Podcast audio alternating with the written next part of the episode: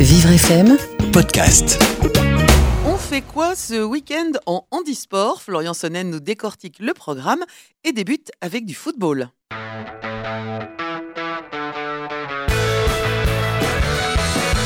Oui, on s'intéresse à l'une des Coupes de France de football sourd pour les équipes féminines, la Coupe Rubens.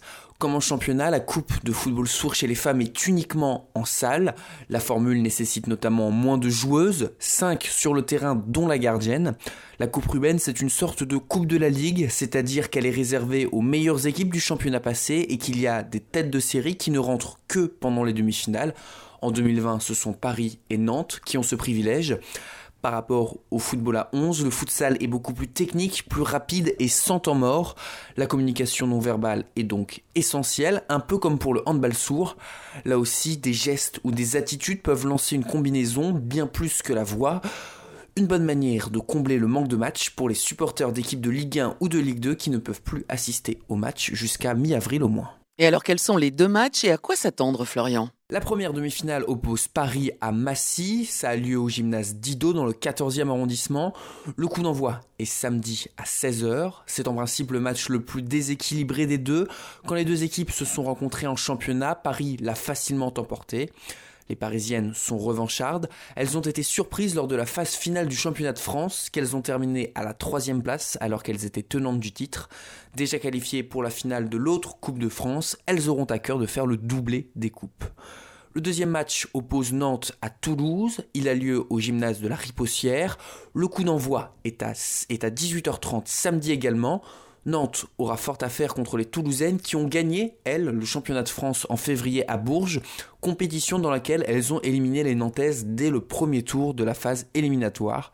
Il faudra donc certainement un exploit pour les Nantaises afin de se qualifier. Le match va durer un peu moins d'une heure, largement suffisant pour voir beaucoup de buts. Et on finit par une belle histoire qui reste à écrire, Florian. Oui, celle d'un athlète qui pourrait réaliser une performance rare, participer à des Jeux olympiques et paralympiques, le tout à 24 ans d'intervalle.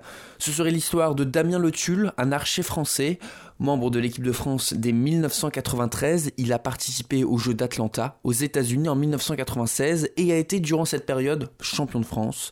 Son rêve de voir les Jeux de Sydney s'effondre lors d'une lourde chute dans le centre d'entraînement de l'INSEP qui atteint sa colonne vertébrale. Il a besoin depuis d'un fauteuil roulant pour se déplacer et vivre. Il s'est d'abord écarté du tir à l'arc pendant quelques années. Il y est revenu progressivement, d'abord dans les instances avant de repartir il y a un an et demi, notamment pour viser les Jeux 2024 à Paris. Et désormais, il pense même aux Jeux paralympiques de Tokyo grâce à sa reprise rapide.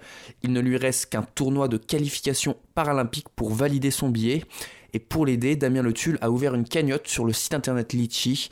Plus de 900 euros ont déjà été collectés et l'appel au don est ouvert pendant encore 100 jours.